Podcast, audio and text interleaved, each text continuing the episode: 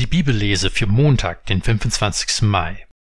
Du aber, Mann Gottes, flieh vor all dem, strebe vielmehr nach Gerechtigkeit, Frömmigkeit, Glauben, Liebe, Standhaftigkeit und Sanftmut.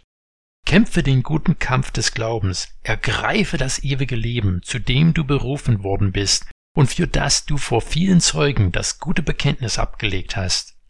Ich gebiete dir bei Gott, von dem alles Leben kommt, und bei Christus Jesus, der vor Pontius Pilatus das gute Bekenntnis abgelegt hat und als Zeuge dafür eingetreten ist, erfülle deinen Auftrag rein und ohne Tadel bis zum Erscheinen Jesu Christi, unseres Herrn, das zur vorherbestimmten Zeit herbeiführen wird, der selige und einzige Herrscher, der König der Könige und Herr der Herren, der allein die Unsterblichkeit besitzt, der in unzugänglichem Licht wohnt, den kein Mensch gesehen hat, noch je zu sehen vermag. Ihm gebührt Ehre und ewige Macht. Amen.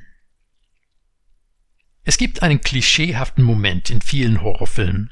Jemand wird erschrocken und sie rennen, aber sie kommen nicht in Sicherheit, sondern sie laufen gerade in den Fängen eines schrecklichen Mörders. In einer Parodie von solchen Filmen, die ich gesehen habe, ist eine hübsche junge Frau aus einem Haus geflohen. Draußen standen zwei Schilder. Das eine Schild zeigte in eine Richtung und darauf stand Sicherheit. Auf dem Schild, das in die andere Richtung zeigte, stand der sichere Tod. Natürlich ist sie in diesem Film in die Richtung von dem sicheren Tod gerannt. In unserem Text nimmt Paulus Bezug auf den Abschnitt davor. Paulus hatte Timotheus vor sinnlosem Streit und Habgier gewarnt. Er hat für seinen Schüler ein Bild dessen gemalt, wovor er fliehen soll. Aber es nutzt wenig, vor einer Gefahr wegzurennen, wenn man dafür gleich in die nächste Falle tappt. Es reicht nicht wegzurennen, man muss darauf achten, wo man hinrennt. Paulus setzt hier den Kompass auf die Landkarte und sagt Timotheus, wo Schutz für das Leben zu finden ist. Im Kapitel 6, Vers 4 warnte Paulus vor Auseinandersetzungen und Wortgefechten. Diese führen zu Neid, Streit, Verleumdung, üblen Verdächtigungen und Gezänk. Davor soll er unter anderem wegrennen. In Vers 11 von unserem Text gibt er das Ziel an, wo er hinrennen soll. Strebe vielmehr nach Gerechtigkeit, Frömmigkeit, Glauben, Liebe, Standhaftigkeit und Sanftmut. In dieser Liste findet man große Ähnlichkeiten mit der Frucht des Geistes von Galater 5 und andere Aufzählungen von Tugenden in Paulus Schriften. Bei der Frucht des Geistes können wir schnell denken, dass wir dabei passiv bleiben.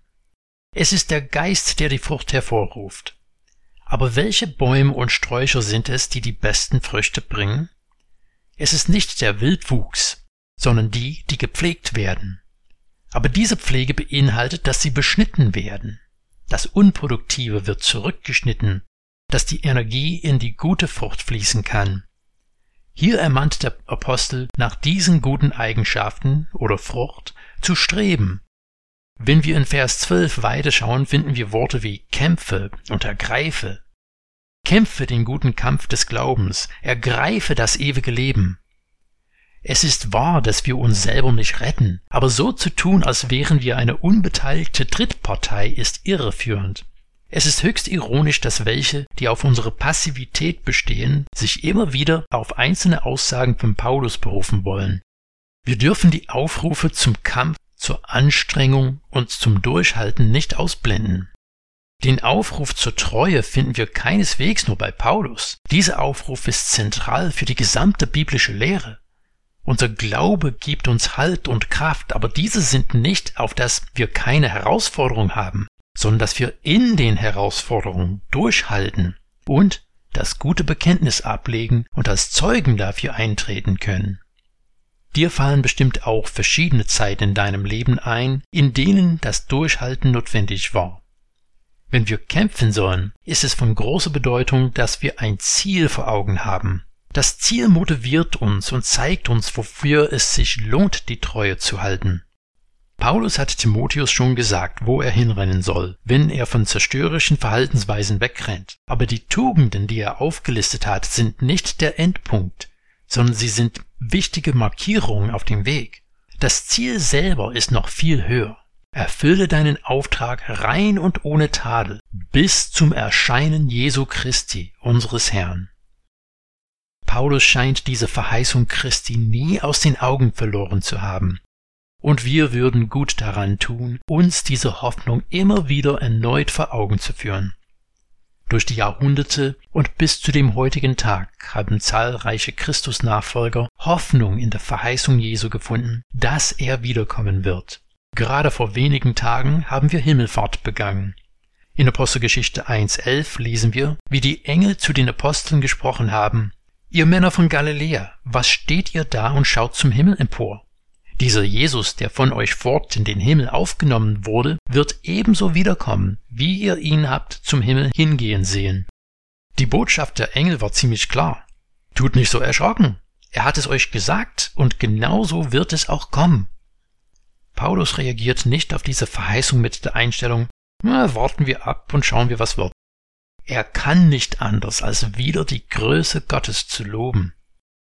Erfülle deinen Auftrag rein und ohne Tadel bis zum Erscheinen Jesu Christi, unseres Herrn, das zur vorherbestimmten Zeit herbeiführen wird, der selige und einzige Herrscher, der König der Könige und Herr der Herren, der allein die Unsterblichkeit besitzt, der in unzugänglichem Licht wohnt, den kein Mensch gesehen hat, noch je zu sehen vermag. Ihm gebührt Ehre und ewige Macht. Amen. Unser Ziel ist nicht, ein möglichst einfaches Leben zu führen. Unser Ziel ist das ewige Leben in der Gegenwart unseres Schöpfers und Erlösers. Dafür lohnt es sich zu rennen und zu kämpfen, und dafür lohnt es sich, die Treue zu ihm zu halten.